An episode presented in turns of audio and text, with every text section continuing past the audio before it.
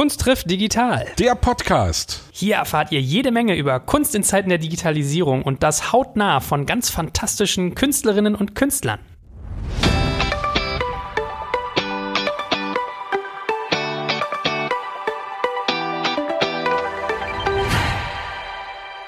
Wie immer mit dem Popprinzen Sebastian Krumbiegel. Und dem Podcast-Paten Joel Kaczmarek. Für mich bist du ja noch viel mehr. Du bist ja mein treuer Freund, wie ich in unserer letzten veröffentlichten Folge hier mit Minkai. Die ist gerade on air gegangen. Also, wo wir das aufzeichnen, ist die gerade on air gegangen. Habe ich mich echt gefreut, ja. Ja, ich mich aber auch. Also, weil ich so dachte, das ist auch einfach nur die blanke Wahrheit. Ne? Aber es geht heute nicht um uns beide, sondern es geht um einen Gast, den wir heute haben, über den ich mich persönlich wirklich sehr freue. Am besten du Willst du dich selbst vorstellen oder sollen wir dich vorstellen? Wie ihr wollt, ich kann mich gerne auch selbst Nein, wenn man schon hier ist, dann müssen wir ihn hier die, die, den roten Oh, Teppich ausrollen, wa? Ich bin Ja. gespannt. Ich bin gespannt. Meine Damen und Herren, 1990 im schönen Königs Wusterhausen, also in Berlin aufgewachsen, in Königs Wusterhausen geboren. Ein junger Mann, der den Künstlernamen Ross trägt und bürgerlich eigentlich Kai im Hof. Im Hof oder im Hof? Im Hof, ne? Im Hof, genau. Im Hof heißt und in der Kunst des Graffitis aktiv ist. Und jetzt denken wir mal alle so, also da werde ich ganz viele Leute dich fragen, man kennt ja Graffiti ganz oft immer eher so, äh, so Kritzeleien an der U-Bahn oder sowas und äh, dieser junge Mann hat das aber zur Kunstform erhoben und auch in die digitale Welt sehr erfolgreich transportiert. Also ich glaube, dein Instagram-Account hat über 110.000 Follower und der macht auch cooles Zeugs da. Deswegen, du bist für mich quasi wirklich der par excellence Künstler, der auch digital aktiv ist. Das wäre so mein Intro an dich und jetzt musst du mal ergänzen, was wir noch vergessen haben. Danke, es klingt schon sehr gut. Über eine kleine Sache bin ich gestolpert. Du meintest, ich habe Graffiti äh, als Kunst auf, auf erhoben. Graffiti an sich ist für mich natürlich auch schon eine Kunst. Auch die Sachen an den Zügen und auch die nicht so erlaubten. Die sogenannten Schmierereien. Die ja. sogenannten Schmierereien, genau. Ansonsten hast du das super gemacht und ich bin sehr froh, hier zu sein, euch kennenzulernen und bin mega gespannt auf das Gespräch, eure Fragen und ja, die Ergebnisse daraus. Ich muss als erstes mal einen warmen Gruß wegschicken an äh, Tan Erbasch, der äh, das Burgeramt macht, einen äh, schönen Burgerladen hier in Berlin und auch in Trier, wenn ich mich richtig äh, erinnere, der uns zusammengebracht hat und auch Sprüher ist, wie ich gelernt habe, und Hip-Hop-Fan. Hast du bei ihm im Laden was gesprüht eigentlich? Lass mich mal überlegen. Nee, gesprüht habe ich noch nicht. Sagt man Ähm, sprühen oder sprayen? Ach, wie man will. Wie man Okay, will. okay. Wirklich, das ist äh, total geil. Nee, Tan ist ein mega cooler Typ. Den hatte ich mal kennengelernt. Ich habe als Abschlussarbeit von meiner Grafikdesign-Ausbildung damals einen Film gedreht. Graffiti Berlin-Thema. Und da hatte ich in Tans Bürgeramt ein Interview mit einem bekannten Oldschooler geführt und habe so Tan kennengelernt, ja. Und seitdem sind wir echt, ich würde sagen, befreundet und er denkt immer an mich und ja, schlägt mich vor, connecte. Tan ist ja ein mega äh, guter Connector auch, super vernetzt, auch in die Hip-Hop-Szene, wie du schon meinst. Ja, super Kerl. So haben wir uns kennengelernt. Ja, also Tan, he- heute hast du echt Werbung gekriegt, kostenlose für dein äh, Burger-Restaurant. Aber er ist lustigerweise selber Vegetarier, habe ich gelernt. Oder ich glaube so halb Flexitarier. Also da gibt's auch leckere vegetarische Burger, liebe Zuhörer. So, aber zurück zu dir. Also, du bist äh, Graffiti-Künstler. Wie bist du zu deiner Kunst gekommen? Also wir sagen ja immer, Kunst trifft digital. Du hast jetzt schon gesagt, das ist für dich eine Kunst. Ich glaube nicht überraschend. Wie kamst du dazu? Also so die allerersten Berührungen hat man, glaube ich, in Berlin, wenn man in den 90ern groß geworden ist wie ich, schon als Kind auf der Straße. Ne? Also unterschwellig ist es immer präsent irgendwie. Aber so richtig wahrgenommen zum ersten Mal hatte ich es damals in der fünften Klasse bei meiner Kunstlehrerin im Kunstunterricht. Die war ziemlich jung damals, ich würde sagen Mitte 20, Ende 20 und hat so einen Graffiti-Kurs im Kunstunterricht gemacht. Und dann hieß es, ja, malt doch mal eure Namen mit Buchstaben und so, ne? Und mit Pinsel damals, weiß ich noch. Und das war so das erste Mal, dass ich dachte, hm, ist ja irgendwie spannend. Aber ich habe es nicht viel weiter verfolgt. Sie hatte dann auch mal so ein, so ein Magazin mitgebracht und ich dachte, oh, schöne bunte Bilder, aber so richtig verstanden habe ich es da noch nicht. Das kam dann erst so ein bisschen später. Wann bist du kriminell geworden? Wann bin ich kriminell? Da könnte man sagen, so 2004, da war ich 14. Der ausschlaggebende Punkt, ich war früher so ein bisschen als Skaterboy unterwegs, ja. Mellow Park ist so ein ganz bekannter Skatepark in Treptow-Köpenick, wo ich herkomme. Und da war ich immer skaten. Und da gab's dann auch so eine Wand, so wo man legal sprühen konnte. Und da habe ich dann immer die, die großen, erwachsenen, coolen Jungs gesehen und dachte, wa- was machen die da? Das irgendwie, irgendwie hat es was so, ne? Und dann hatten die auch immer so eine Aura und sah einfach cool aus. Und dann habe ich so angefangen, ja, okay, kaufst du dir auch mal so eine Sprühdose. Damals noch im Baumarkt, keine Ahnung, die kosten da teilweise neun Euro, also Wucherpreise. Und habe dann einfach angefangen mit einem Kumpel zusammen.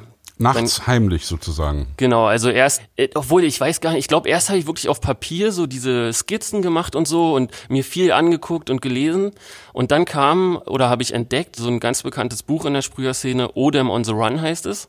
Wo ein Berliner Sprüher aus seinen Erfahrungen erzählt hat, Geschichten erzählt hat, wie sie früher äh, die Anfänge in Berlin Graffiti, ja, also wie sie früher Friedrichstraße gab's immer so ein Corner, da haben die sich alle getroffen, wie sie da rumgehangen haben, wie sie Züge besprüht haben, die ganze Nachtaktion und dieser Nervenkitzel und so. Und das war der Punkt, wo ich dann dachte, naja gut, jetzt versuchst du es auch mal draußen und nicht ganz so legal und versuchst dir da auf der Straße so einen Namen zu machen. Das war so der Anfang, ja. Dieses Buch war sehr wichtig für mich. Ich muss ja gestehen, ich habe immer mich gewundert, das ist krass blamabel, wenn man so durch Berlin geht, dann habe ich mir gedacht, Wahnsinn, wer ist denn dieser krass aktive Sprüher, der irgendwie A-Chap heißt oder ACAB, bis ich es irgendwann gerafft habe, ja. Aber ist es ein bisschen so, dass, also für den geneigten Hörer, das heißt All Cops are Bastards, ist so eine rechten, oder ich weiß gar nicht, eine, aus welchem Lager das kommt, links, das rechts? Das kommt schon von links. links das kommt okay. schon von links, würde ich sagen. Ja, also der Witz ist der, ich habe ein T-Shirt, auf dem steht hinten drauf auch ACAB, aber das ist von meinem Freund Ole Plogstedt, den wir auch bald im Podcast haben werden.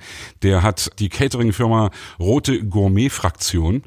Er sagt dann All Cooks are Bastards. All Cooks are Bastards, ja. Und das finde ich total lustig. Und wenn ich damit irgendwie in Leipzig durch Konnewitz laufe, sage ich manchmal, hey geil, ACAB, sage ich, hey, guck mal genau hin, ja. Weil ich bin ja, also das ist, da kommen wir vielleicht gleich dahin, dass du das sozusagen irgendwann für dich entschieden hast, aus der Illegalität in die Legalität zu gehen und sozusagen dich nicht mehr mit der Polizei anzulegen, nicht mehr irgendwie wild zu sprühen.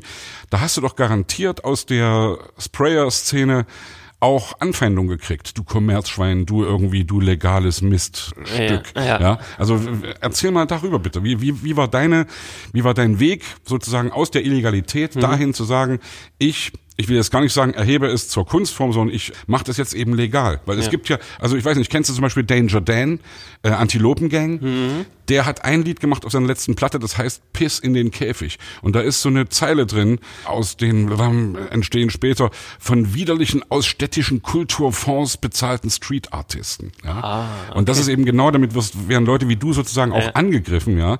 Und das kann ich verstehen. Ich kann diesen Zorn verstehen von Leuten, die sozusagen sagen, hey, eigentlich ist das doch eine ganz andere Intention gewesen von Anfang an. Wir machen hier illegal irgendwelche Sachen und setzen unsere Marke irgendwo hin. Und dann sozusagen zu sagen, ich gehe aus der der Illegalität raus. Ja, wie war da der für dich der Punkt? Ja, also natürlich höre ich das auch. Vielleicht nicht ganz so radikal, dass, mir, dass man mir jetzt direkt ins Gesicht sagt, oh, du Kommerzschwein oder so. Aber natürlich gibt's da auch Stimmen, die das nicht so cool finden. Wie kam das? Ganz klassisch und einfach. Ich wurde von der Polizei geschnappt. Hm. Und das leider nicht nur einmal, auch nicht zweimal. Äh, also das erste Mal war ich, glaube ich, 17. Das war ja alles relativ unkompliziert, halt ne, Kavaliersdelikt oder strafrechtlich hatte ich da immer mein Glück. Mhm. Aber insgesamt waren es nun mal dreimal, dass ich äh, geschnappt wurde und dann auch über 17, also mit 18, 19, glaube ich, war das letzte Mal. Und da ich mir dann relevant sozusagen. Genau, ja, ja. Wurde auch fallen gelassen, aber wir mussten halt eine kleine äh, Summe Wollte bezahlen. Fragen, wie war es im Knast? Nee, warst du nie. Ja. ich, ich war einen Tag in dieser äh, Gefangenen-Sammelstelle. Oh. In Berlin gibt's die. Das war aber das, als ich unter 18 war, da mussten mich meine Eltern halt abholen. Okay. Da haben sie uns Kids mal gezeigt, so ja, hier, so sieht's in der Zelle aus ja, im Nachhinein lachen meine Eltern drüber. Damals weiß ich nicht, ob sie es so witzig fanden. Ja, jedenfalls äh, war das dann der Auslöser nach dem dritten Mal, dass ich gesagt habe, oh nee, diesen Stress will ich nicht mehr haben, da irgendwelche Briefe vor den Eltern verstecken. Und außerdem muss ich auch äh, zugeben, dass ich nie der Adrenalin-Junkie war. Also es gibt ja viele Sprüher, denen geht's gar nicht. Nervenkitzel. Genau, ja. denen geht's gar nicht vorrangig um jetzt die Kunst oder was auch immer, sondern die mögen auch diesen Nervenkitzel, dich nachts in die U-Bahn-Schächte zu schleichen, Räuber und Gendarmen mit der Polizei zu spielen. Das war nie mein Ding. Da bin ich einfach zu viel Schisser für. Aber da gab's schon, um auf die Frage zurückzukommen, gab's schon immer Gegenwind. Naja, hier nur legal und hm, ist das real, ne? Diese Realness-Debatte. Ja, ja. Und ich sag aber für mich, mh, hm, jeder soll doch seine Kunst ausleben, wie er will. Ich bin auch niemand, der jetzt unbedingt sagt, mit den Sachen, die ich jetzt mache, die ja mittlerweile abstrakter sind, ja, ich äh, will hier den Graffiti-Stempel drauf haben oder so, ja. Weil das ist ja auch eine Frage, die ich mir oft stelle. Was ist denn überhaupt Graffiti? Wie definiert sich das? Muss Graffiti illegal sein? Muss es auf dem Zug stattfinden? Ja, oder, oder die Frage, die, die Frage, was Kunst auch ist. Ja, da habe ich ein interessantes Zitat von dir gefunden, wenn ich das mal kurz vorlesen darf.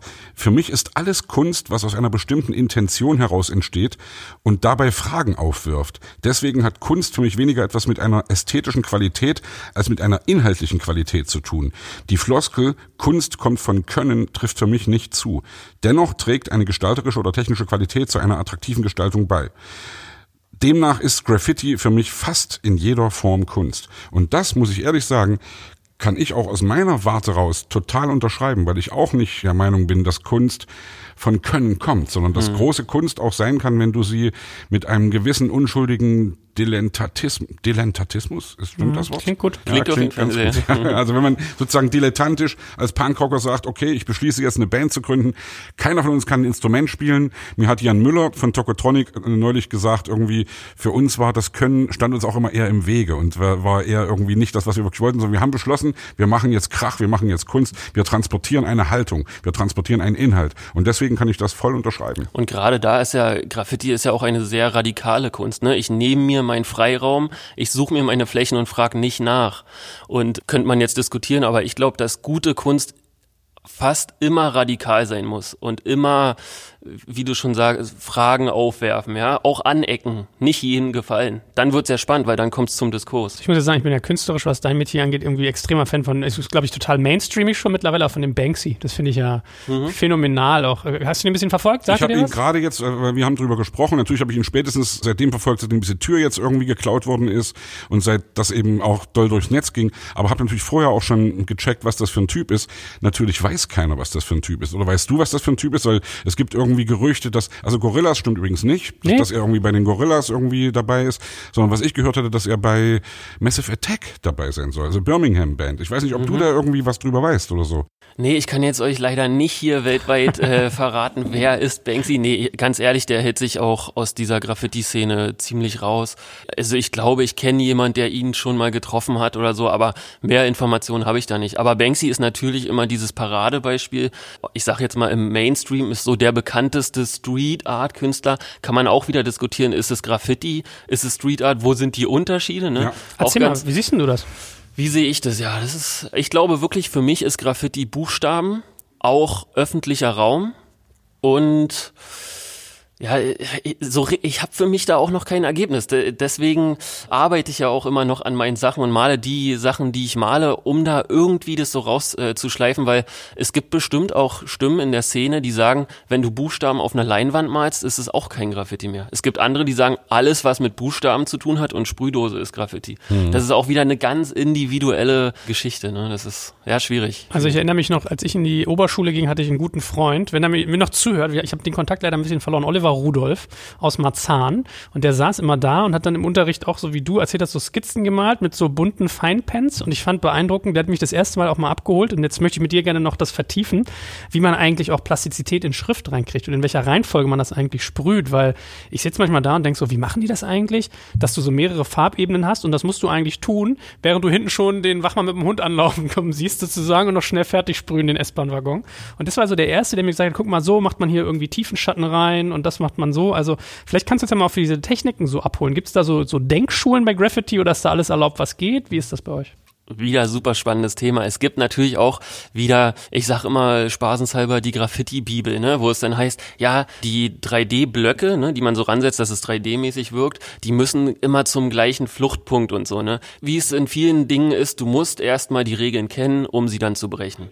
Ich sag mittlerweile, scheiß auf alle Regeln, mal was du willst, wenn du damit glücklich bist. Du musst niemandem gefallen, du musst nicht irgendwelchen Regeln entsprechen, mach was du willst. trotzdem in, in, was weiß ich, was ich gelesen habe, in Bauhaus, in Picasso, in Kandinsky hast du natürlich auch Vorbilder, Total. nach denen du irgendwie, also die dich inspirieren und die, also von Picasso kommt ja eben genau dieser Spruch, du musst die Regeln erstmal kennen, um sie brechen zu können. Ja? Genau, bestes Weil natürlich gibt es irgendwie dieses Ding, es gibt, sagen, das ist doch Kinderzeug, ja, das kann doch jedes Kind malen Nee, kann es eben nicht. Also diese ganz einfachen, kennst du natürlich diese, diese Tiere aus einem Strich gemalt von Picasso, finde ich ja wirklich faszinierend, wie das geht. Ja. Mhm. Und das, um das hinzukriegen, glaube ich wirklich, musst du erstmal das Handwerk sozusagen beherrschen. Genau, genau. Und um zu deiner Frage zurückzukommen, Joel, wie geht man daran? Also im Endeffekt zeichnet, wenn man jetzt so dieses klassische nach Graffiti-Bibel, Graffiti meinen will, Du fängst mit Bleistift an, wenn du jetzt auf dem Papier malst, skizzierst deine Buchstaben vor. Ne? Wenn du jetzt ein R hast, wie bei mir, dann ziehst du mal den einen Strich ein bisschen länger und so. Du versuchst halt einfach so, dass sie ein bisschen Schwung haben.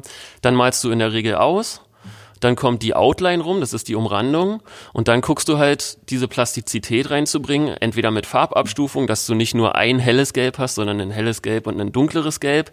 Das bringt auch schon viel Tiefe und dann halt diese Blöcke, ne? Also wie, wie damals im Geometrieunterricht, wo du ein Viereck gemalt hast und dann daraus einen Würfel gemacht hast. Das ist genau das gleiche Prinzip ja, im Graffiti. Ja. Und hattest du da irgendwie Talent für? Musstest du das erarbeiten? Es gibt, glaube ich, so Leute, die haben Talent und dann knallt's und es gibt Leute, die müssen das richtig sich erarbeiten. Welchen Bucket warst du? Ja, also ich glaube ganz klar der Erarbeiten-Typ. Ich habe einen Freund, Riot malt er, der ist so ein richtiger Talenttyp. Der setzt sich hin, malt los, also ist auch sehr zeichnerisch, gar nicht so klassisch Graffiti, sondern auch viel Character, sagt man, Figuren und so der malt drauf los und es funktioniert einfach. Und ich, äh, gerade die Graffiti-Sachen, ich musste mir das alles beibringen. Und ich war auch noch nie jetzt so ein, dass man sagt, so ein Wunderkind. Meine Eltern würden jetzt nie behaupten, ja, mit fünf damals hat er schon jeden Tag gemalt. Und äh, das, das kam auch wirklich nach und nach. Gerade durchs Graffiti, glaube ich, habe ich überhaupt so ein bisschen das Talent für Gestaltung oder was auch immer entdeckt und habe auch in der Schule, wenn man jetzt so schulnotenmäßig, habe ich dann nicht groß abgerissen. Erst zum Ende hin, wo es dann auch um die inhaltliche Ebene ging, wo man dann Bilder analysiert hat und sowas, ne, da habe ich dann auch meine Einsen gekriegt. Aber das rein zeichnerische Blümchen malen und Landschaften, da war ich auch klassischer Zweier-, Dreier-Kandidat. Kann man eigentlich Fehler beim Graffiti wieder ausgleichen? Also hast du Möglichkeiten, wenn du jetzt was falsch machst mit deiner Outline oder irgendwie was? Also verzeiht dir diese Kunst was oder ist es so einmal versaut, versaut? Nee, das ist ja genau das Geile an Graffiti, dass du immer wieder rübergehen kannst. Die Sprühdosenfarben decken mittlerweile so gut. Du ziehst eine schwarze Linie, denkst dir, ach, die ist ja ein bisschen krumm geworden, nimmst dir eine weiße Dose und kannst die wieder wegradieren. Das ist genau das Geile, ne? Also so schaffst du halt auch diese ganz scharfen Kanten und sowas, ja? Also du hast eine rote Fläche, die die so ein bisschen ausfranst am Rand und gehst von außen mit dem mit der Hintergrundfarbe, in dem Fall weiß, nochmal gegen und hast eine richtig scharfe Kante. Also das, das ist das Faszinierende daran, an dem Tool Sprühdose. Und was ist der Reiz? Warum macht man das? Ist das wirklich Adrenalin? Ist das irgendwie so ein bisschen gegen System opponieren? Warum, wie kommt man zu dieser, weil du auch gesagt hast, viele machen das eher so gar nicht der Kunst wegen, sondern entweder wegen Adrenalin oder wahrscheinlich, um hier irgendwie mal gegen Karren zu pissen. Was ist da die Motivation? Bei mir, äh, um jetzt nur von mir zu reden, ich habe angefangen, jetzt so im Nachhinein bin ich da mal so ein bisschen analytisch rangegangen. Ich glaube einfach, mein Elternhaus war so klassisch Mittelstand, teilweise auch ein bisschen, wie sagt man, eher streng oder spießig? Konservativ? Ja, ja, also ich würde sagen spießig. Nicht jetzt im negativen Sinne, aber angespießt, wenn man mhm. das so sagen kann, ja. Ähm, und das war für mich ein Ausbruch, so, ja. Also da ging's ganz am Anfang gar nicht darum, ich will jetzt bekannt sein oder cool sein, sondern ich will mal was anderes machen. So, ich jetzt mal nicht nach den Regeln spielen, sondern mein eigenes Ding machen, was ja viele Jugendliche haben. Ich glaube, das, alle. Ja, Kennen wir alle. Ich glaube, das ist wirklich für viele so der Einstieg. Und dann, wenn du dich ein bisschen damit beschäftigst, merkst du halt, ach guck mal, den Namen habe ich aber schon mal gelesen. Der war ja hinten an der Mauer, habe ich schon mal äh, gesehen. Und dann denkst du, hm, dann merkst du den Namen und denkst, ah geil, das will ich auch. Vielleicht schaffe ich ja nicht nur zwei Bilder, sondern drei Bilder und dann geht es so weiter. Und dann geht es irgendwann um dieses Bekanntwerden. Und wie gesagt, bei manchen Adrenalin, was bei mir nie der Faktor war. Ist es eigentlich noch so ein ungeschriebenes Gesetz, dass man die äh, Graffiti Arts von anderen nicht overtaggt, dass man sozusagen, dass das so eine Todsünde ist, andere Leute zu übermalen? Oder war das vielleicht nie so? Ich habe das immer so wahrgenommen, dass das so sei. Ja, also das, das sagt man schon so und über bestimmte Leute oder Crews äh, sprüht man auch nicht einfach weil man auch keine Lust auf Ärger hat. Ne? Also das ist halt auch so ein Ding, dass die Graffiti-Szene durch die Illegalität natürlich auch Leute anzieht, die jetzt nicht gerade die netten, ja, ja. genau, ja. Und da äh, gibt's schon Sachen, wo man weiß, da male ich jetzt definitiv nicht rüber.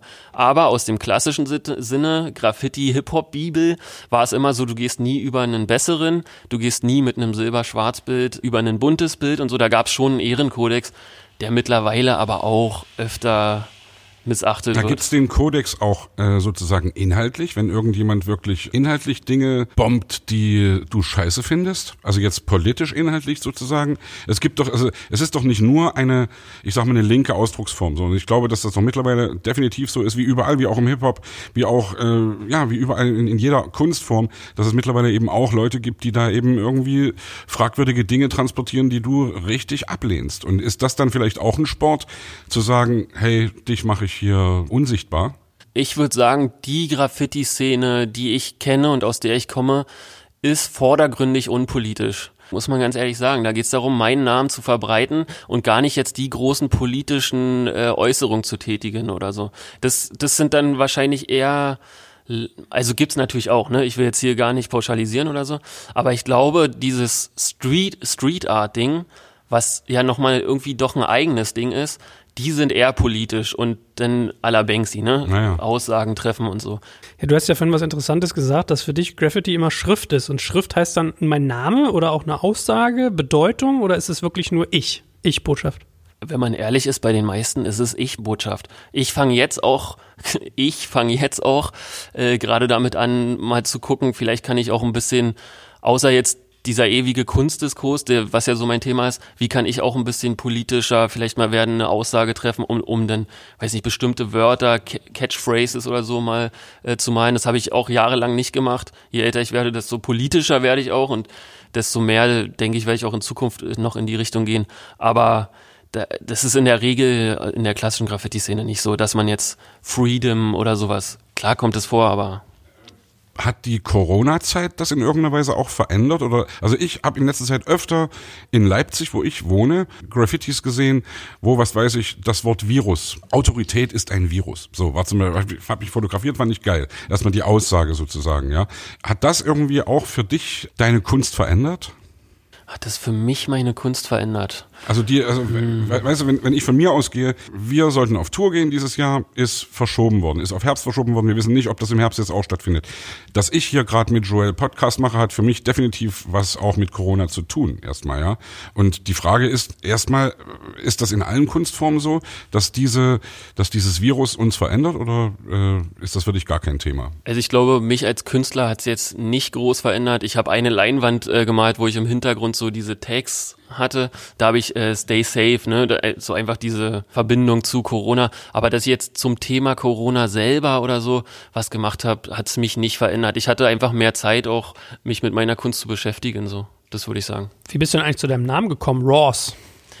Ja, ich könnte euch jetzt hier eine mega spannende Geschichte erzählen, wäre aber gelogen.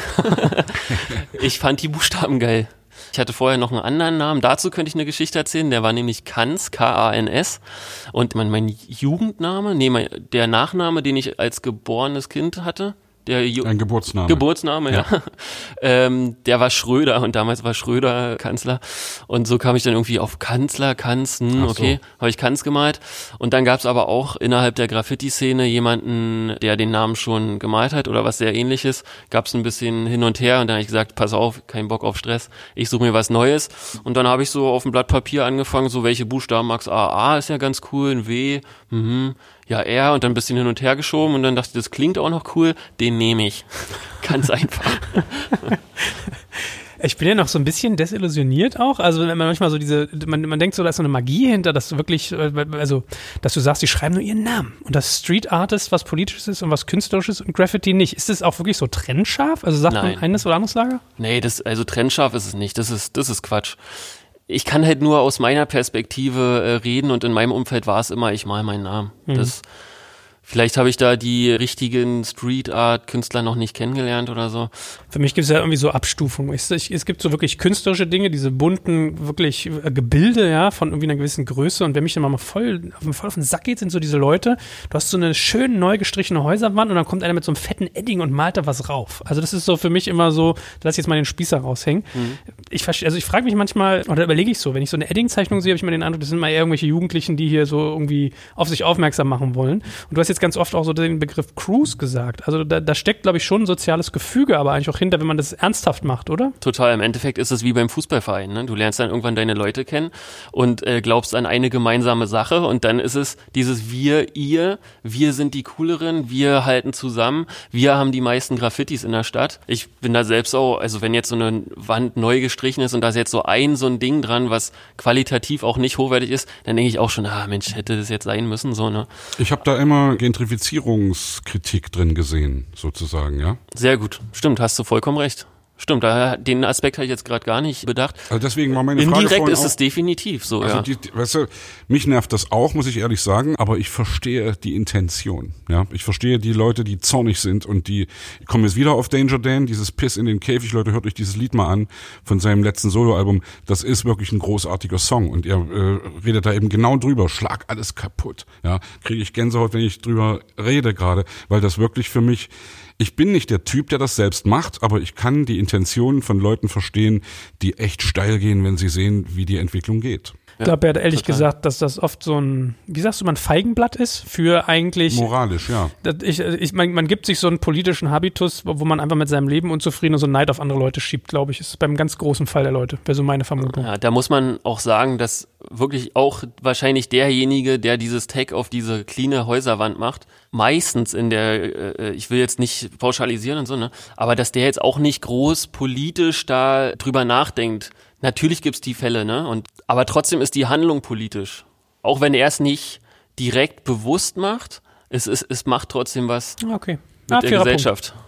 Hast du in deinem Beruf eigentlich ein Gesundheitsrisiko? Also A, dass du es einatmest die ganze Zeit, das, das Spray, aber B, auch weiß ich, wenn sich da dauernd jagen? Und du warst ja die Avantgarde, was Masken betrifft, sozusagen. Du warst ja, also ihr wart ja, wenn ich von dir Bilder sehe, natürlich immer mit Maske. Ja. Ja, ja. Lange vor dem Virus. Ja, ja, das stimmt. Da gibt's auch äh, irgendwelche Memes, glaube ich, so, ja, wir haben schon immer Maske getragen, ja, also nicht erst jetzt. Gesundheitsrisiko ist ein Riesenthema wird leider von vielen total unterschätzt, von, von den Sprühern auch gerade. Aber es gibt halt äh, leider, gerade auch in den USA, wo es ja herkommt, ich würde sagen Anfang der 70er hat es da so angefangen, gibt es auch viele, die mittlerweile schon gestorben sind ne? und auch nachweislich an Krebs, Lungenkrebs oder was auch immer. Die Farben sind mega giftig so. Und dann gibt's die ersten Hersteller, die dann versuchen, naja, wir machen das auf Wasserbasis und so, ne? Ist genauso gefährlich, weil wenn der Stoff oder die Pigmente auf Wasserbasis sind, nimmt es der Körper auch über die Haut viel schneller auf. Das ist halt ein körpereigener Stoff, ne? Und ähm, Mal ganz blöde Frage knallt das irgendwie? Also ich das mal verglichen mit Schnüffeln von äh, der Künstler äh, wieder hier. Naja, es interessiert mich jetzt wirklich. Also merkt man das, wenn wenn wenn du jetzt oder hast du das jemals gemacht am Anfang, dass du wirklich auch ohne Maske und dass du da einfach irgendwie wild das Zeug eingeatmet hast und hast du was gemerkt? Ich hab, ich habe es leider viel zu oft ohne Maske gemacht.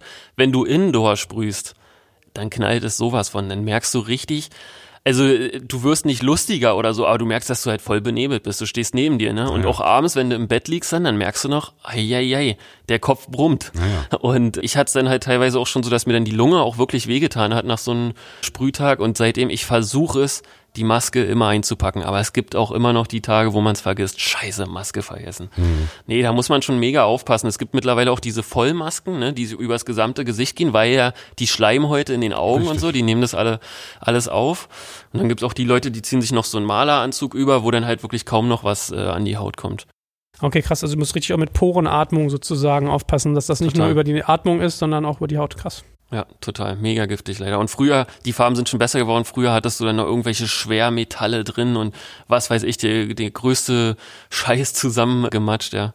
Ja, das ist äh, mega Risiko und unterschätzen leider viele Leute. Aber ich kann mir das total vorstellen, diesen Lifestyle, ehrlich gesagt, wenn du sagst, man ist so eine Crew, wir gegen den Rest der Welt und man hat sozusagen Ziele, nämlich irgendwie Frequenz und dann gehst du jeden Freitag, jeden Samstagabend los. Also es ist wahrscheinlich so der Clubgang. Das muss unfassbar, ähm, also ist eigentlich auch ganz nett, du bist ja eigentlich draußen, bewegst dich viel, vielleicht rennst du auch eine Runde. Das muss ein echt integrierendes Moment sein, so als Kunst auch gemeinsam. Ich glaube auch, äh, dass es für mich in meiner Persönlichkeitsbildung mega wichtig war. Wie schon gesagt, ne, dieser eher spießige Background, genau. Und das hat mir total geholfen, auch selbstbewusster zu werden. Ja, man hat so viele irgendwie witzige, spannende Sachen erlebt, die will ich nicht missen. Ja, natürlich hat man auch äh, Scheiße gebaut und irgendwas halt vollgeschmiert oder wie man es nennen will. Aber trotzdem war das eine geile Zeit und die hat mich mega geprägt und mich zu dem gemacht, was ich bin, ja. Würdest du sagen, dass Graffiti eher ein Teamsport oder eher ein Einzelsport ist sozusagen? Oh, gute Frage. Ich würde sagen, prinzipiell Teamsport. Ja, doch, eigentlich schon. Es geht viel um Connecten, Leute kennenlernen. Das ist auch das Schöne an der Graffiti-Szene, dass die schon immer sehr international war. Auch vor dem Internet haben die sich schon connected, die Leute. Äh, du, du lernst wirklich mega viele Leute kennen, wirst zu irgendwelchen Veranstaltungen eingeladen, siehst andere Länder. Also in dem Sinne auf jeden Fall Teamsport. Obwohl ich auch jemand bin, ich kann auch super äh, gerne in meiner Malecke alleine mir einen Podcast anmachen oder äh, Musik hören und da vor mich hinmalen. Das ich finde beides super. Und wie findet man so eine Crew? Also ich meine, ist ja nicht so, dass man Aussagen am schwarzen Brett macht, hallo, ich möchte gerne U-Bahn-Waggons besprühen, wer macht mit? Wie findet man sich da? Ja, das war bei mir auch so ein Punkt. Ich, für, bei mir hat es ewig lange gedauert, überhaupt mal Anschluss zu kriegen in dieser Szene auch, ja. Äh, wo ich gewohnt habe, wie gesagt, Treptow-Köpenick und dann da auch noch ziemlich weit draußen, da gab's niemanden, der auch gesprüht hat. Das heißt, ich habe mir erstmal meine Jungs, meine Kumpels, die ich sowieso schon hatte, genommen, ey komm, wir machen jetzt hier mal ein bisschen Graffiti und lass uns mal eine Crew sein. Und dann, dadurch, dass man dann halt gesehen wurde und so. Und dann hört man, ah, in der Schule, in der älteren Klasse gibt's noch einen, der macht es, dann lernst du den kennen, der kennt auch schon zwei, drei weitere. Und dann nach einer Zeit lernst du die halt, die Leute kennen und merkst dann, mit wem verstehst du dich, mit wem passt es künstlerisch und tust dich dann halt zusammen, ja. Ich hatte den Eindruck, dass es da richtig auch so eine Art Lifestyle geht. Also wenn ich an meinen Kumpel Olli wieder zurückdenke damals, der hat mir immer von seinen Caps erzählt, die er sich wieder gekauft hat. Also diese Deckel, die du auf die Dosen raufsteckst, um entweder dünn oder dick zu sprühen. Der hatte einfach so, eine, so, ein, so ein Style. So die ganzen Dosen immer in seinem Rucksack, das war dann auch, weiß ich nicht, bestimmte Marken übergeschwungen und dann bestimmte Tonschuhe, damit er gut rennen konnte und so. Also, ja, ja. War, war schon cool, auf jeden Fall so. Das ist auf jeden Fall eine eigene Welt, ja. Und jetzt in der legalen Zeit sozusagen, also was ich auch gelesen habe, dass du eben, was weiß ich, Sneakers besprühst, dass du äh, Alufelgen besprühst, ist das dann ein Geschäftsmodell sozusagen, dass man damit auch wirklich Geld verdient? wurde so, ne? Also es war nie so, dass ich jetzt, als ich angefangen habe, dachte so, oh, irgendwann willst du damit dein Geld verdienen. So, ich habe halt dann meine Ausbildung als Grafikdesigner gemacht, was mich auch sehr geprägt hat im Sinne von Kunstgeschichte und überhaupt das Ganze mal so ein bisschen einordnen und habe dann nebenbei klassisch diese Aufträge gemalt, ja, also auch mal so ein paar Blümchen ans Haus und so. Das würde ich jetzt nicht mehr machen, aber zu der Zeit habe ich damit schon mein Taschengeld verdient und gemerkt, okay, da geht was. Warum würdest du jetzt keine Blümchen mehr in Häuser malen? Weil klingt jetzt äh, doof, aber ich will kein klassischer Dienstleister sein. Ich will mein Ding machen und wenn Leute dafür Geld bezahlen und mich haben wollen, dann mache ich das gerne. Ne? Du lädst ja auch nicht die Prinzen ein und sagst, sing mal einen Song von Metallica oder so. Mhm. Also ich will das mit meinem Zeug erfolgreich werden und wenn ich dann dadurch noch meine Miete zahlen kann, dann bin ich mega dankbar und und äh, glücklich. Ja, mittlerweile ist es ein Geschäftsmodell, natürlich.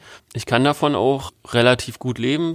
Ja, versuche dabei aber immer mir treu zu bleiben und nicht auch bestimmten Marken, ne, sagt man dann ab, weil das geht dann halt, weiß nicht, von meinem Weltbild nicht zusammen oder so. naja, Muss man klar. ja keine Namen nennen. Ja, ja aber wenn, wenn Heckler und Koch kommt und sagt, hey, mach mal hier unsere schöne Pistole. Genau, besprüh uns mal unsere Pistole schön bunt. Ja, dann würde ich, glaube ich, absagen. Ja. Nicht nur glaube ich, sondern definitiv. Ja, meine Marke wäre Nestlé, muss ich sagen. Wenn Nestlé jetzt kommt und sagt, hier, mach mal irgendwie einen Afrikaner mit einem Wasserloch und irgendwie alle glücklich, dann würde ich wenn wer kommt? Nestlé. Ach so, okay. Die gerne in naja. Afrika Brunnen kaufen und den äh, naja. ansässigen Einheimischen das irgendwie teuer wieder rückverkaufen und so. Aber gut, wer hat da nicht, wer, wer hat nicht seine, seine Sünden, ja? Der, der unschuldig und so werfe den ersten Stein. Aber gut, verstanden. Wie sieht denn so eine typische Woche bei dir aus vielleicht? Oder so ein typischer Arbeit Arbeitstag ist wahrscheinlich bei dir undankbar. Okay, ich sprühe. Aber was, was hast du so für Projekte? Wie, kommen deine, wie kommt deine Arbeit zusammen? Wie verdienst du Geld? Jede Woche ist unterschiedlich. Jeder Tag ist unterschiedlich. Wo ich mega dankbar für bin und was ich auch ganz gerne mache, ausschlafen. Deswegen bin ich Musiker geworden. Ja, genau, so ungefähr. Deswegen bin ich auch äh, das, äh, was ich mache.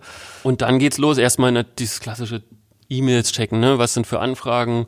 Äh, Wenn es denn keine Anfragen gibt, dann suche ich mir meine eigenen Projekte, äh, mal noch eine Leinwand, bringe einen Print raus, was auch immer. Aber oftmals sind es dann halt auch irgendwelche Anfragen, ob es eine Werbekooperation ist oder wir würden gerne ein Bild von dir in unserer Agentur haben, dann machst du dafür Skizzen. Ja, Ausstellungsplanung, ne? Jetzt äh, im September ist die nächste Solo-Ausstellung in Leipzig äh, Wo, dran. Wenn ich fragen darf. Ist die X23-Galerie. Die ist jetzt ganz neu. Die hat jetzt äh, ihre Pforten geöffnet seit einer Woche oder so ist die erste Ausstellung. Andreas heißt der Galerist, hat vorher auch Feinart gemacht ah, ja. und ist jetzt, ich weiß leider gerade nicht die Adresse oder Straße so, ne? Anfang September wird da die Eröffnung sein. Bist auch herzlich eingeladen natürlich, wenn, wenn du vor Ort bin, bist. total gern, ja. Ja. Und äh, das sind natürlich so Sachen, wo man long-term-mäßig dran arbeiten muss. Ja, ich meine, ich muss mich auch bei dir entschuldigen fast. Äh, der geneigte Hörer, dem sei erzählt, als du hier bei uns reingekommen bist, meinte ich auch so, hey du, hast du Bock? Wir kaufen noch mal eine Leinwand, du sprühst ein bisschen was. Also ich ertappe mich dabei, irgendwie hat deine Kunst eine Faszination und man ist dann aber auch mal so in seinem Habitus, dass man denkt, ja, ist ja selbstverständlich, dass er mir was sprüht und so. Also die Frage für mich, die sich so mir aufdrängt, ist, wie verbindest du das auch mit einem Wert? Also sagst du zum Beispiel, du rechnest Stunden ab oder Bildergrößen oder Pauschalen? Wie, wie machst du denn das? Also bei, wenn ich eine Wandgestaltung mache, mache ich es schon so pauschal Quadratmeterpreis. Bei Leinwänden das ist wie in jeder äh, Kunstform geht es natürlich auch darum, wie bekannt bist du, äh, was hast du für eine Vita, wo hast du ausgestellt. Dann gibt's so bestimmte Faktoren, die man da nehmen kann. Also du rechnest Höhe plus Breite mal einen bestimmten Faktor, der steigt mit Bekanntheit und so berechnest du dann halt deine Preise. Ne? Also viele wundern sich dann immer, dass ich vierstellige Preise teilweise aufrufe äh, und sagen, wie kann denn das so teuer sein? Du sitzt doch zwei Tage nur dran, ne? Aber das ist ja nicht der Wert. Der Wert ist ja die ganze Vita, die man mitbringt, die Erfahrung, die man gemacht hat und so weiter, wie es halt so bei allen Künstlern ist wahrscheinlich. Logisch. Ich meine, wir wollen jetzt nicht zu indiskret sein, aber was, was sagst du denn, in welchen Dimensionen kannst du denn Geld verdienen pro Monat? Also damit jetzt, wenn jetzt hier junge Kids auch zuhören und sagen, ey, das ist vielleicht für mich ein Beruf, ich habe künstlerisches Fable, ist es was, wo man so von der Hand in den Mund lebt oder ist du so, wow, ey, ich kann mir jetzt auch irgendwie schon mal einen VW-Kombi leisten oder so? ja, also VW-Kombi müsste drin sein. Das schwankt auch total, ne? Also was für Projekte du hast. Es gibt Monate, da verdienst du zehnstellig, es gibt Monate dreistellig. Zehnstellig? nee, nee, nee habe ich Das ist interessant. gesagt? Das klingt Das ja hätte jetzt auch. Nee, fünfstellig meine ich. Dann gibt's die Monate, wo halt äh, kaum was passiert. Unterm Strich, ich habe eine nette Wohnung, die ich mir mit meiner Freundin leisten kann. Wir haben ein Auto. Ich kann gut davon leben, bin aber nicht reich. Ne? Also Jetzt ist ja auch der Name unseres Formats Kunst trifft digital. Wie, wie, wie nutzt du denn digitale Werkzeuge auch, um deine Kunst zu transportieren? ja, da ist, ist eigentlich eins meiner Top-Tools Instagram, ne? Wie bei vielen. Instagram ist da eine super Plattform, gerade bei uns als visuelle Künstler. Instagram funktioniert ja sehr visuell. Ich würde sagen, Äh, fast nur. Fast nur eigentlich, ja, ne? kann man sagen. Ja, genau. Das ist halt das Tool Nummer eins. Dann gibt's natürlich deine Webseite, wo du versuchst, alle Kanäle raufzuladen. Ich habe einen YouTube-Kanal, ich habe äh, Facebook und arbeite jetzt endlich viel zu spät an einem Newsletter, wo man sich mal eine gewisse Crowd aufbaut. Aber das Tool Nummer eins ist Instagram. Also wenn ich irgendwie News habe, ich bringe einen neuen limitierten Druck raus oder so, dann funktioniert das alles über Instagram. Und dann hast du dir einen eigenen Shop aufgebaut und versendest die oder wie muss ich mir das vorstellen? Genau, ja, ich mache das alles selber. Ist, bei mir sind es jetzt noch nicht die 10.000 Drucke, die man dann da losschicken muss. Äh, das sind, weiß ich nicht, mal 50 Drucke, mal 10 oder so. Ich Also- mache das alles selber, ja. Du sprühst richtig auf Papier, dann heißt Drucke. Kann man machen, das würde dann Handfinishing heißen. Im Grunde habe ich da meine Druckerei, die macht es dann entweder siebdruckmäßig, ne? Das ist ja auch nochmal was sehr haptisches und jeder Druck ist so ein bisschen anders. Du kannst auch ganz normal digital drucken. Da gibt's mittlerweile ja auch richtig geile Qualitäten, geile Papiere. Und dann sagst du dir, okay, ich baue mir noch eine kleine Schablone und mache bestimmte Parts nochmal mit Dose per Hand. Dann Ah, ja. ist es nochmal ein bisschen wertvoller, wenn du an jeden Druck selber rangegangen bist. Wollen wir nicht zusammen eine T-Shirt hier so KTD X äh, Raws machen? Das wäre doch eigentlich ganz cool, oder? So. Können wir machen, können wir auf jeden Fall drüber reden. Definitiv. Weil, also was ich gerade überlege, wir Unternehmer sind ja immer so eine Skalierungssäue. Also wir überlegen uns immer, wie können wir mit möglichst wenig Aufwand möglichst viel rausziehen. Geht das bei dir, dass du sagst, du sprühst jetzt mal eine Wand, fotografierst die, machst mit Photoshop ein bisschen Action drüber und haust dann irgendwie 50 Drucke raus und verdienst sozusagen mit dem gleichen Produkt, was vielleicht auch immer gleich gut geht, deinen Cash oder ist das nicht so? Das ist witzig, weil ich erst letztens darüber nachgedacht habe. Das wäre absolut nicht mein Anspruch. Als Künstler willst du ja das bestmöglich machen. Du willst ja geilen Scheiß machen, ne? Und nicht maximal Kohle verdienen. Es gibt schöne Projekte, wo man schönes Geld verdienen kann, aber äh, das ist halt nicht der Anspruch. Und da weiß ich noch, da ich bin jetzt gerade selber so ein bisschen am Sammeln in der Street Art Szene und guck mal so international so ein paar Drucke, die kann man auch noch bezahlen, äh, mir anzuschaffen. Und da kam dann letztens auch ein Druck von einem ziemlich bekannten äh, Street Artist, den Namen möchte ich jetzt nicht nennen. Und da war ich richtig enttäuscht, weil ich dachte, Alter, der hat eine 500er Auflage, nimmt seine, ich weiß gar nicht wie teuer, 280 Euro pro Stück, also es ist, kommt eine Summe zusammen und dann merkst du, dass das Papier billig ist, der Druck ist billig und dann denke ich mir, die machen auf Profit so, ne, teilweise. Die haben dann auch den Namen, die werden die 500 Dinger super schnell los, aber trotzdem finde ich das halt schade. Und das ist also mein persönlicher Anspruch absolut nicht. Ich will geilen Scheiß machen.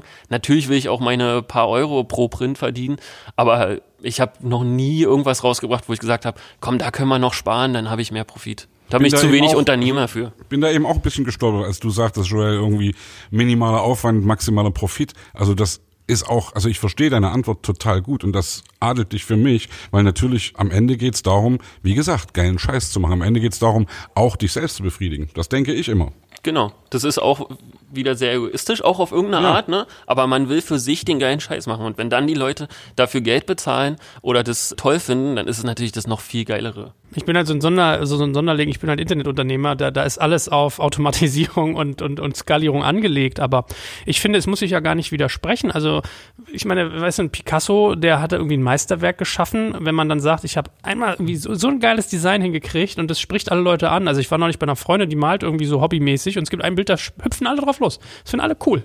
So, und andere dann sagen, ja, das ist auch gut, aber das, das kickt mich richtig. Und dann denke ich so, ist doch fair zu sagen, dann mache ich jetzt einen Kalender draus oder so und den verbringe ich jedes Jahr wieder raus. So zum Beispiel, ja, deswegen. Also Klar, nee, das, verstehe ich auch total. Ich habe zum Beispiel äh, auch meinen eigenen Pulli rausgemacht, den ich auch gerade zufällig anhabe. Ja, der ist Ganz zufällig.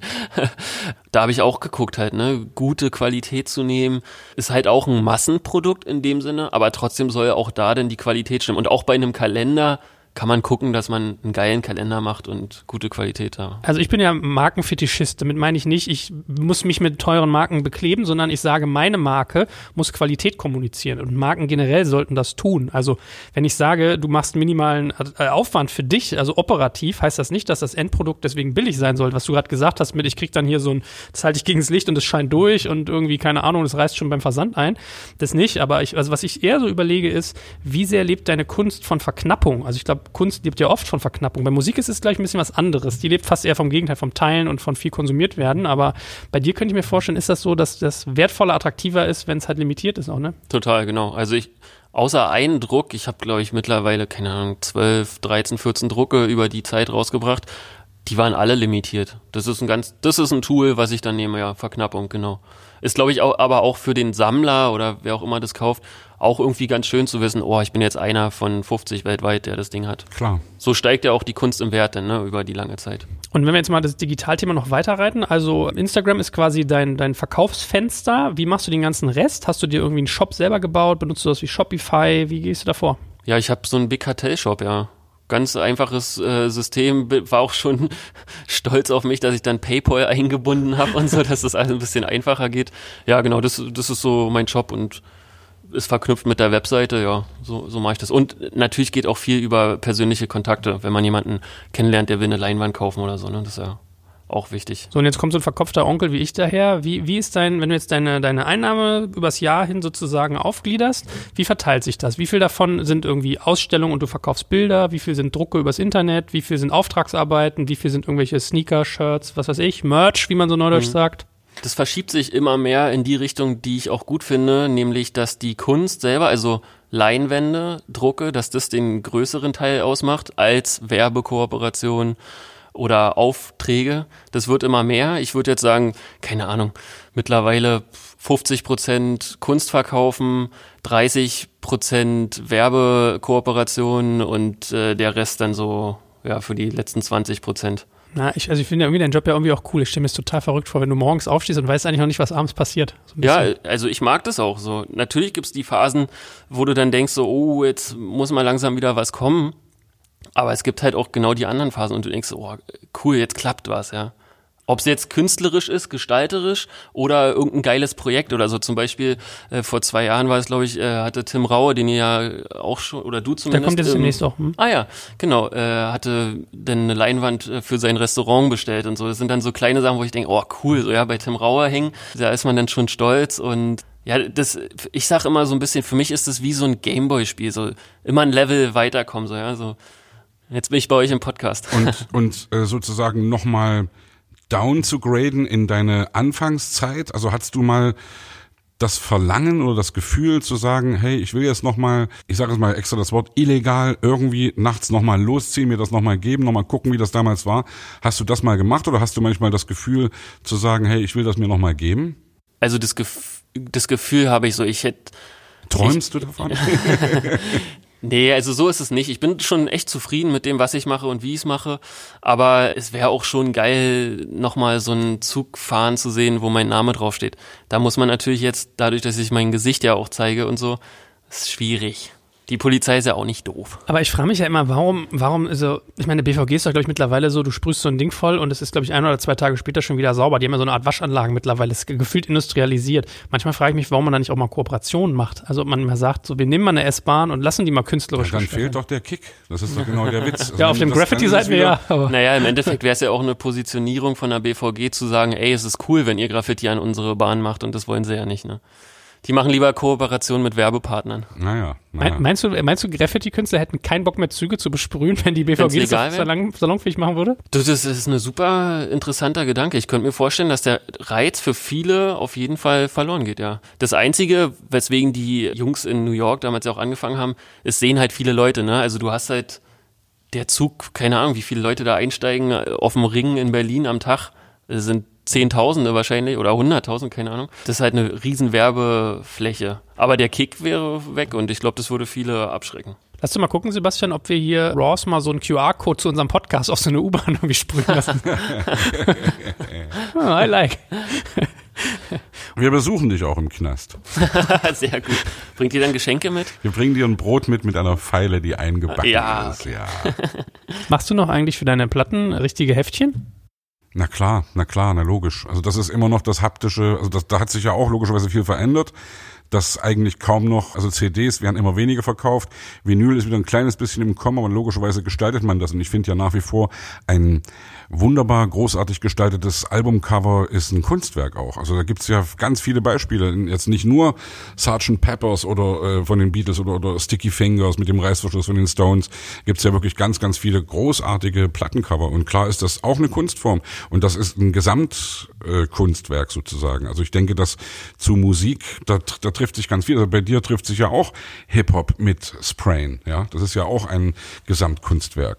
Genau. Was, was hörst du für Mucke, wenn du, wenn du, oder was hast du früher für Mucke gehört, die, wenn, wenn du losgezogen bist nachts? Wenn, weil du vorhin gesagt hast, Kopfhörer auf und ab dafür. Und was hörst du heute? Also früher habe ich so Hip-Hop gehört, heute Beethoven. Nee, ich höre immer, immer Rap, Hip-Hop, obwohl das auch ein Trugschluss ist. Viele denken, dass Graffiti, Rap, Breakdancen äh, und so weiter, dass das schon immer zusammen war. Das war ursprünglich nicht so. In, Beat Street, diesen Genau, 80s diese, genau, diese Filme Ja. haben dieses, ich sage jetzt mal, Image nach Europa getragen. Mhm. In New York und wo diese Graffiti-Bewegung äh, herkommt, waren das teilweise unterschiedliche Sachen. Also auch die Sprüher haben damals Punk gehört in New York und so, ja. Also mein Kumpel Olli, der hat immer so Nine Inch Nails und so gehört. Weißt du, damals gab es ja noch diese Minidiscs auf ohrenbetäubender Ja. Lautstärke. Also der Ohrenarzt wird sich freuen. Der verdient dann gut Geld irgendwann. Ja. Aber ich überlege ja gerade noch so ein bisschen im Kopf, ob Graffiti-Künstler immer so ein bisschen auch jemand sein muss, der Wut im Bauch hat. Also oder, oder Enttäuschung oder ob da, also ob da was so die Triebfeder ist dieser Menschen. Weil ich habe mal einen Artikel gelesen im Tipp oder City oder so. Da hat sich so ein Journalist von denen mal mit, auf, mit so einer Crew mit auf die und hat es dann beschrieben, wie es ist, auf so eine Tour begeben. Und ja, total krass. Und ich bin dann morgens um sechs aus dem Schacht raus und das Adrenalin und das Herz pumpte krass. Ich muss es nicht jeden Tag machen, aber ich verstehe den Reiz. Ist das so? Braucht man, muss, muss irgendwas in dem eigenen Leben so ein bisschen krumm sein oder der, der Lebensweg ein bisschen ungerade, dass man da wie von dieser Kunst angezogen wird oder ist das Quatsch? Oh, das ist mega schwer zu beantworten, weil jeder seine eigene Vita hat und seinen eigenen Ansatz, warum er damit anfängt. Für mich, wie gesagt, war es halt dieses Ausbrechen so. Ich will was Neues machen, ne? Äh, Ein Stück weit vielleicht auch Bestätigung kriegen oder so, dass es äh, aus so einem äh, verletzten Selbstbewusstsein oder ich kann da echt nicht pauschalisieren, das ist bei Ja, jedem ist komplett unterschiedlich. Ich glaube auch nicht, dass der erfolgreiche oder der, der, der, der äh, coole Musiker unter der Brücke schlafen muss, um große Kunst zu machen. Ja? Also ich glaube, dass das eine Triebfeder sein kann, aber nicht muss. Ich meine, ich überlege gerade so, weil du auch erzählt hast, man steigert sich so, man kommt immer weiter. Ich habe so überlegt, wenn ich, welche Marke müsste ich sein, dass ich buche? Und ich habe so an Vitra gedacht, den die Designmöbel machen. Und Vitra hat einen ganz interessanten Ansatz. Die, so, die beobachten Künstler über Jahre. Und Künstler ist bei denen ja vor allem eigentlich so Innendesigner, Architekten und sowas. Und die reden von, bei Künstlern immer von Autoren. Das finde ich, fand ich echt interessant. Also ich habe mit dem, der Deutschlandchef ist ein Freund von mir und dann hat mir erzählt, ja, Vitra betrachtet die als Autoren, weil die erzählen quasi eine Designgeschichte. So, und jetzt kommt mir so die Überlegung, wie ist denn die Geschichte von Kai-Ross über die Jahre? Was soll noch so kommen? Wie willst du deine, deine künstlerische Geschichte fortschreiben? Hast du da einen Plan oder lässt du dich treiben? Du hast doch Boxen gestaltet, ne? Du hast Mhm. äh, äh, Musikboxen gestaltet. Genau. Wie, kam das? Unter anderem. Äh, wie kam Anfrage das? sozusagen. Die Ich haben glaube, gesagt, es war, ich glaube, es war eine klassische Anfrage. Von wegen, lasst uns doch mal was zusammen machen. Ich glaube, genau, das ist aus so einem klassischen Instagram-Influencer-Ding entstanden. Wir waren im Kontakt, äh, wir schicken dir hier so eine Box und äh, dann machst du mal so eine Instagram-Story. Und daraus ist dann entstanden, hey, du machst ja wirklich coole Sachen, lass uns mal zusammen so eine Box da äh, gestalten. Genau, also auch aus diesem Insta Instagram-Ding. Jetzt habe ich den Punkt, den wir davor hatten. Joel, Was ist, dein, was deine Geschichte? Du bist Autor so. deiner Kunst. Wie willst du die fortschreiben? Also gut. Also wie ich, wie will ich die fortschreiten? Karrieremäßig kann ich dir sagen, künstlerisch, inhaltlich ist es schwierig. Wenn ich jetzt schon wüsste, was ich in 50 Jahren male, wenn wäre du da noch nicht gruselig. gestorben bist an Lungenkrebs. Ja, Oder von Auf der Polizei doch wieder hochgenommen Genau. wirst. karrieremäßig wünsche ich mir einfach, weltweit ausstellen zu können, noch mehr Leuten bekannt zu werden, ein Begriff, Begriff zu werden, einfach auch noch bedeutendere Sachen zu machen. Das ist ja immer noch sehr egoistisch bei mir, diese Kunst-Graffiti-Debatte, da irgendwann auszubrechen und größer, politischer zu werden. Ja, Ausstellungen machen, ohne Ende, gerne. Was ist denn eigentlich die, das Triebwerk? Also wenn du jetzt so die Rakete soll abheben, was, was trennt die Spreu vom Weizen? Was macht richtig bekannte, erfolgreiche Graffiti-Künstler zu dem, was sie so gut sind? Was sind eure Maßstäbe? Woran messt ihr euch? Also ich dachte erst, du meinst die Frage anders, wie wird man sozusagen erfolgreich? Dann würde ich sagen, du musst auch ein guter Marketer sein, du musst dich gut verkaufen können. Das ist ja leider bei vielen Künstlern das Problem, die sind die Hammerkünstler, aber können sich nicht verkaufen. Überall so, ich überall so. Also ja. auch in der Musik. Es gibt die genialste Musik, die in Kellern stattfindet, die keiner kennt, weil sie nicht vermarktet wird, weil ja, weil das nicht funktioniert. Ja, mega schade. Entweder hast du Glück, du lernst dann den richtigen Galeristen kennen, der dich an der Hand nimmt, oder du wirst halt nie richtig groß werden. Manchmal denke ich auch, dass mein größtes Talent vielleicht dieses Gesamt, also dieses Gefühl für Marketing oder so ist. Ja, aus dem Grafikdesign, wie gesagt, komme ich und diese Markenbildung, ja, ist schon mega spannend auch. Und in der aus der Graffiti-Szene geht es eigentlich darum, bekannt zu werden. Also wo sprühst du, äh, mit welchen Leuten zusammen, ist auch ganz wichtig. In, auch in Deutschland gibt es ganz große Namen wie Can2.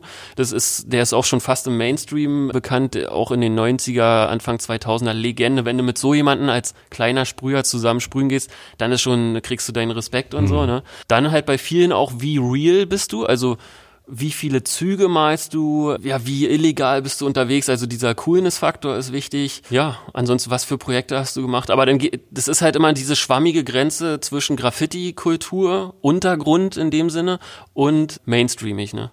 Gibt es so Handwerkspunkte, dass wenn du vor einem Graffiti-Kunstwerk stehst, dass du beurteilen kannst, ist das eine hochwertige Arbeit oder keine hochwertige, jetzt mal abgesehen von dem Kunstausdruck? Total, total. Das ist, das ist, glaube ich, das Schwerste für für die Gesellschaft zu verstehen. Was ist ein gutes Graffiti und was nicht?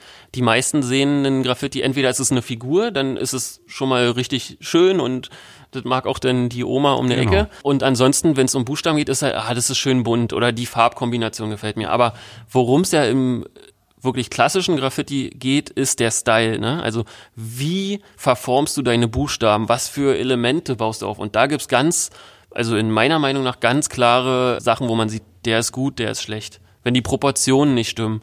Da muss man auch wirklich jahrelang sich mit diesem Thema beschäftigen, um, überhaupt zu verstehen, warum ist jetzt das R von dem besser als das von dem, obwohl die die gleichen Farben, die gleiche Technik genommen haben. Das geht um Style, ja.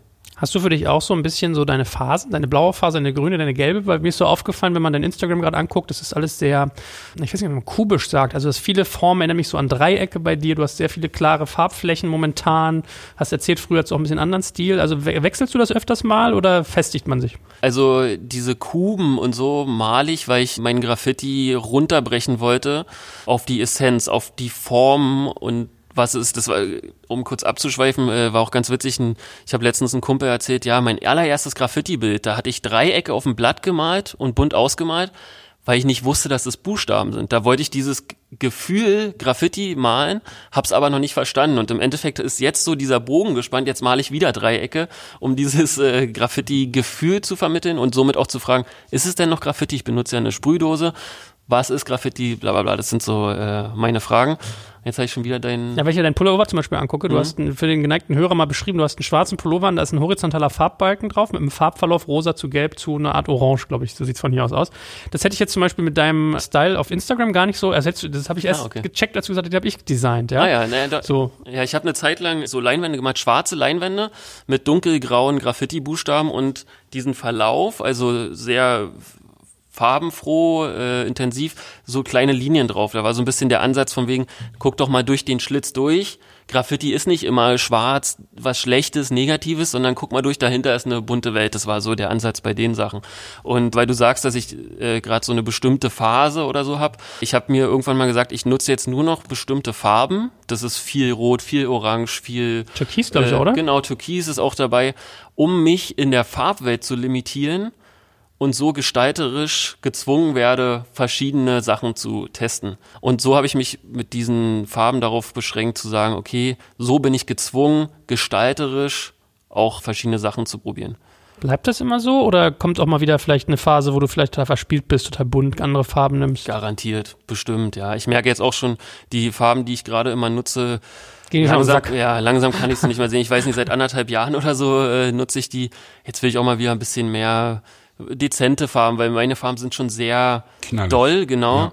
War halt auch die Intention dabei, Graffiti ist doll und soll polarisieren. Das war so die Idee, diese knalligen Farben zu nehmen, aber ja, also Wer mir weiß. gefällt's, was du machst. Ich habe mich aber auch bei ertappt. Wir haben darüber geredet. Wir haben äh, hinten bei uns ein eigenes Studio noch. Also momentan sitzen wir gerade für den geneigten Hörer vorne in unserem provisorischen Corona-Safe-Studio und hinten haben wir so eine Ecke, wo wir irgendwie so eine Tapete designen wollten, die auf unsere Sachen hinweisen. Dann meinte ich so, hey, wollen wir nicht mal den, den Ross ansprechen, ob wir das mit ihm zusammen machen könnten? Und dann kam so die Reaktion aus dem Team, naja, aber der ist halt sozusagen in seiner eigenen Farbwelt und auch in seiner eigenen Formwelt und das ist nicht unsere Farbe und nicht unsere Formwelt. Gleichst du sowas auch mal an? Also machst du auch Auftragsarbeiten, wo du sagst, okay, eigentlich bin ich der rot, türkis und kubische Typ, aber für euch mache ich jetzt mal rund und gelb? Eigentlich nicht. nicht mehr. Also, wenn ich merken würde, dass es finanziell sehr abwärts geht, dann würde ich das natürlich immer noch tausendmal lieber machen, so eine Aufträge anzunehmen, als äh, bei McDonalds arbeiten zu gehen oder so, was ich auch gemacht habe. Aber derzeit will ich oder wünsche mir, dass die Leute mich haben wollen und meinen Stil und dann auch halt meine. Ich glaube, das ist auch wichtig, aber deswegen interessiert mich auch so ein Stück weit, wie du dich da so formst, also wie du deine, deine, deinen klaren Rahmen absteckst. Und ich meine, wo nimmst du zum Beispiel auch deine Inspiration her? Wie findest du das, was dich am nächsten Tag dann, wenn du sagst, es kam kein Auftrag rein, jetzt mal ich eine Leinwand, wo kommt das her? Ja, es gibt Phasen, da kommt gar nichts in meinen Kopf. Da denke ich, da bin ich lost.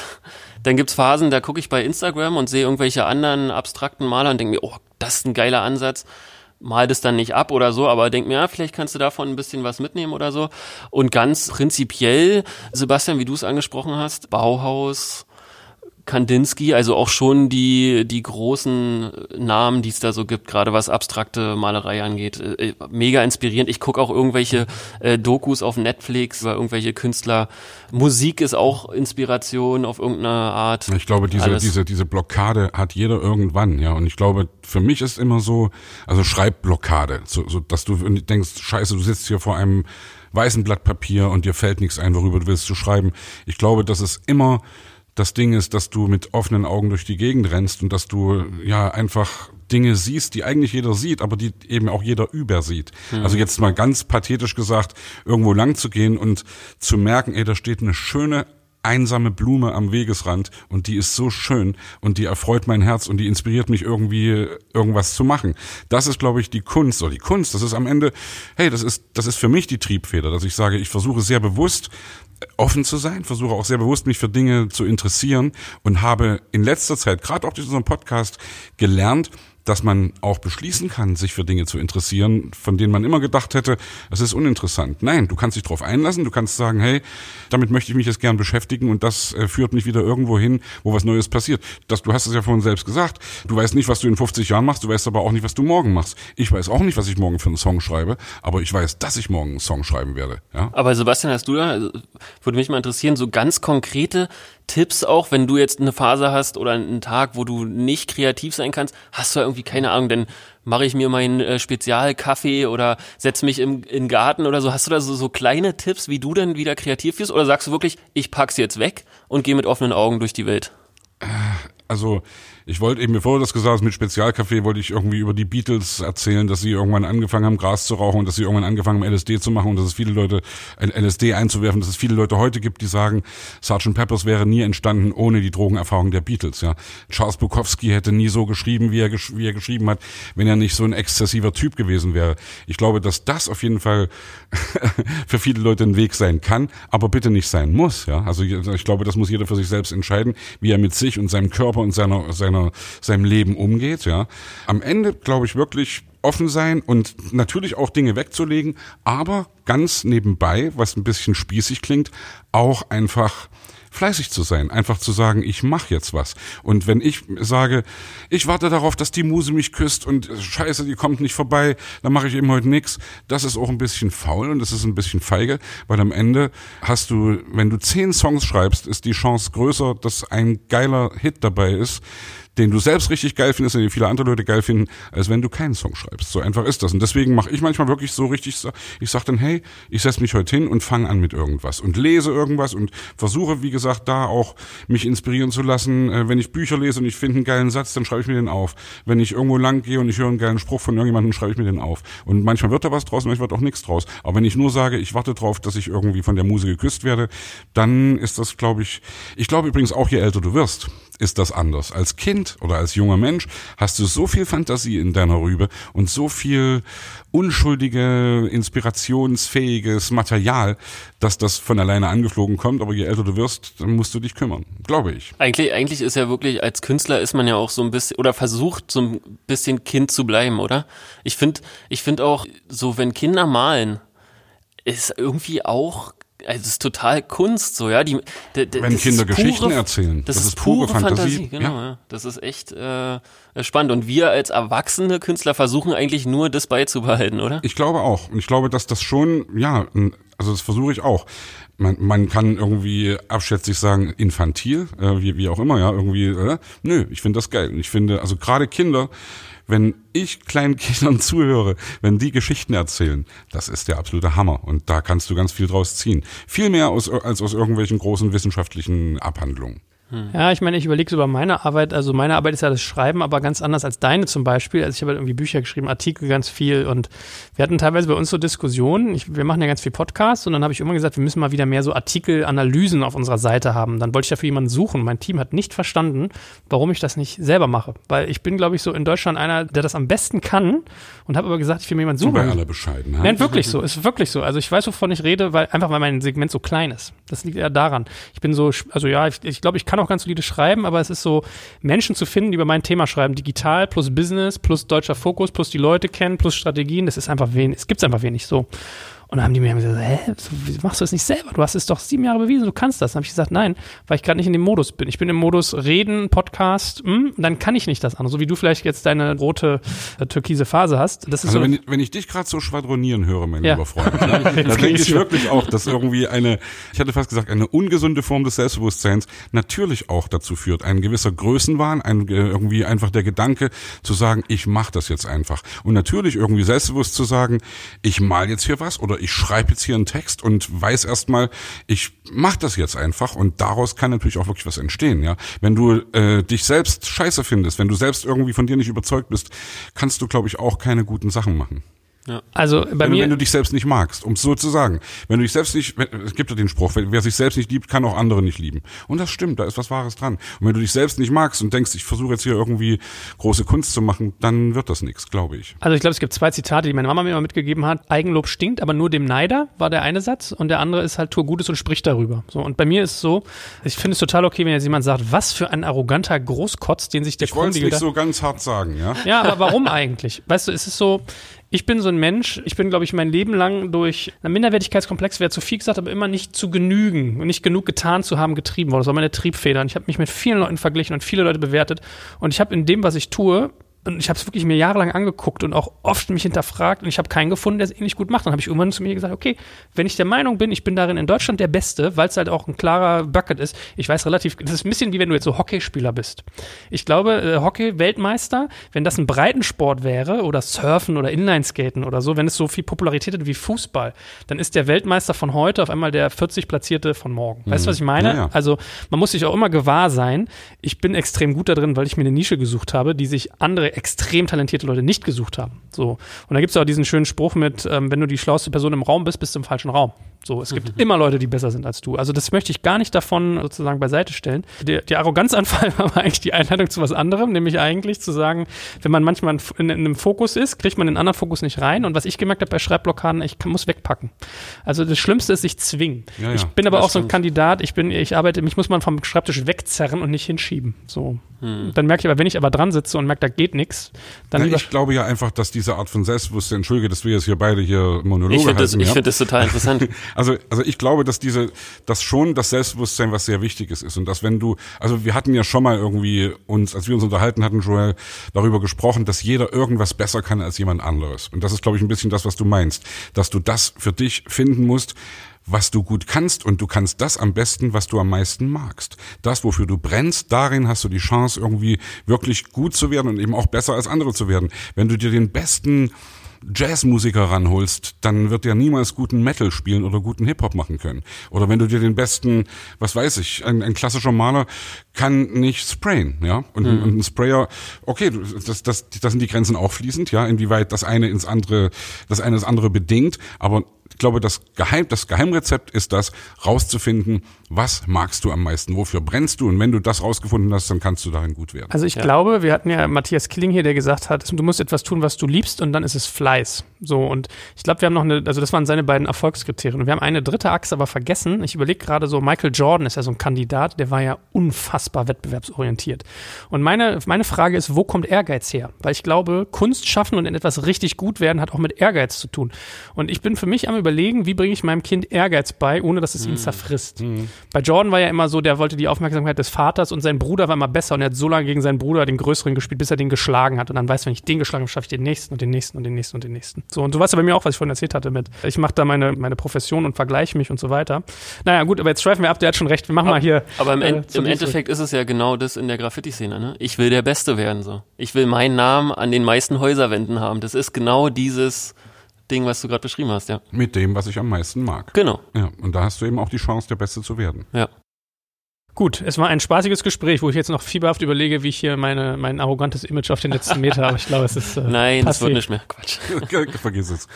Ich muss gerade an meinen Schullehrer denken. Der hat mir in der 10. Klasse, glaube ich, mal als, als, als, kennt ihr noch diese Zeugnisköpfe? Früher haben wir oben einen Text geschrieben und dann kamen die ganzen Noten. Und da hat er mir reingeschrieben, Joel versieht die Beiträge anderer Mitschüler mit äh, abwertigen Kommentaren. Und ich glaube, das ist so meine Reminiszenz. Ich danke dir, dass du mich immer wieder auf den Boden, dass du mein neuer äh, sozusagen Geschichtslehrer bist, der mich wieder auf den Boden der Tatsachen holt. Ich möchte niemanden belehren. Ich möchte nur sagen, was mich stört. Gut, Kai, aber äh, vielen, vielen Dank. Es hat viel Spaß gemacht, in deine Kunst mit dir einzutauchen und ich habe viel gelernt. Und ja, es ist, ist immer faszinierend, wenn man Leute, die das Leben mal sozusagen mit reinnimmt. Und ich drücke dir die Daumen, dass du jetzt auch ganz viele Marken nochmal deinen, deinen Style entdecken, dass jetzt Kopfhörer von Bang Olufsen von dir gibt und Tische von Vitra und Coca-Cola-Flaschen. Lie lieber die Sammler und Galeristen. Okay. Das, das wäre hey, mein das Ding. ist doch echt geil. Das, find, das freut mich jetzt wieder, dass du das so sagst, weil am Ende geht es nicht um Geld. Natürlich ist es immer sehr leicht zu sagen, wenn du Geld einigermaßen hast, zu sagen, es geht nicht um Geld. Natürlich musst du erstmal deinen Lebensunterhalt verdienen, aber die Triebfeder ist meiner Ansicht nach bei Kunst, darf nicht Ja. Geld sein. Ja. Muss immer irgendwie der Anspruch sein, muss immer irgendwie das sein, was dich eben, was du magst, was dich treibt. Eigentlich ist meine Schlussfrage oder mein Schlusswort, dass ich jetzt mal hier rausgehe und drüber nachdenken muss, wie viel Ego steckt in Kunst? Weil ich habe gerade gedacht, äh, ich, Viel, würde ich sagen. ich Aus- würde an, deiner, viel, ja. ich würd an deiner Stelle mit so einer Birne rausgehen, wenn ich die äh, Coca-Cola 2021 Edition zu, weiß ich nicht, 50 Jahre irgendwas designt hätte, Na oder? klar ist das auch ein Ritterschlag, logisch, glaube ich auch. Wenn, wenn die ankommen und sagen, ja, dann klar, ja. Sebastian Krumbiegel hat den äh, Soundtrack für Mulan von Disney gemacht. Da würde ich noch in zehn Jahren meinen Kindern von erzählen, glaube ich. Ja, Oder? ich habe den nicht gemacht, ich habe da eine kleine Rolle gesungen, aber logisch ist das geil, du hast mal für Disney gesungen, ja, cool. Ja. Also du sagst, da steckt viel Ego drin in Kunst. Ja, auf jeden also definitiv, ja. Ha- Hat das Gespräch ja eigentlich herausgearbeitet. Leute, ich will mich auch nochmal bedanken. War mir echt eine Ehre. Ich habe die anderen Podcasts auch so ein bisschen äh, verfolgt. Ne? Sind bekannte Namen, Gregor Gysi, Jan-Josef Liefers dabei. Ich freue mich da so ein bisschen einreihen zu können oder was auch immer. Wir laden nur die coolsten Scheiße ein. Ja, vielen Dank auf jeden Fall. Es hat mega Spaß gemacht und wenn ihr irgendwie was mitgenommen habt aus meiner kleinen Graffiti-Welt, dann freut mich das total. Haben wir definitiv und mal gucken, was uns noch alles so zusammenführt in Zukunft. Ja, sehr gerne. Danke, dass du da warst. Yeah. Tschüssi.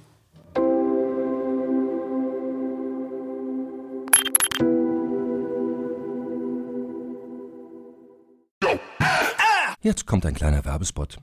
Aufgepasst! Wusstest du, dass HR-Teams heutzutage mit mehr Aufgaben denn je konfrontiert sind? In der aktuellen Studie HR Trends, die Zukunft der Personalarbeit 2024 von Sage, wurden HR-Teams aus sieben verschiedenen Ländern und über 20 Branchen befragt, um top aktuelle Insights in der Entwicklung des Personalwesens zu geben. Sage entwickelt HR-Tools und Software für dein Unternehmen, um Lohnabrechnungen, Personalmanagement, Buchhaltung und mehr zu vereinfachen. So, und die Studie von Sage zeigt unter anderem, dass ganze 91% der HR-Teams angeben, dass ihre Arbeitsbelastung im letzten Jahr zugenommen hat, aber gleichzeitig glauben 79% der Befragten, dass Automatisierung ihre Prozesse zukünftig verbessern und Zeit sparen kann. Ebenfalls spielt auch KI eine große Rolle. Derzeit nutzen etwa ein Drittel bereits Chatbots wie ChatGPT in ihren Prozessen und circa drei Viertel der PersonalleiterInnen sind sich bereits sicher, dass KI die Arbeitsweise im HR revolutionieren wird. Du merkst, die Studie ist vollgepackt mit Statistiken, überraschenden Erkenntnissen und Tipps für HR-Führungskräfte, die vorankommen wollen und zeigt eine Momentaufnahme der sich stetig wandelnden Rolle von HR heute. Am besten schaust du dir die Studie HR-Trends, die Zukunft der Personalarbeit 2024 selbst an. Unter digitalkompakt.de slash Sage, S-A-G-E, kannst du sie dir komplett kostenlos herunterladen. Und wie immer findest du alle Infos auch auf unserer Sponsorenseite unter digitalkompakt.de slash Sponsoren. Werbung Ende.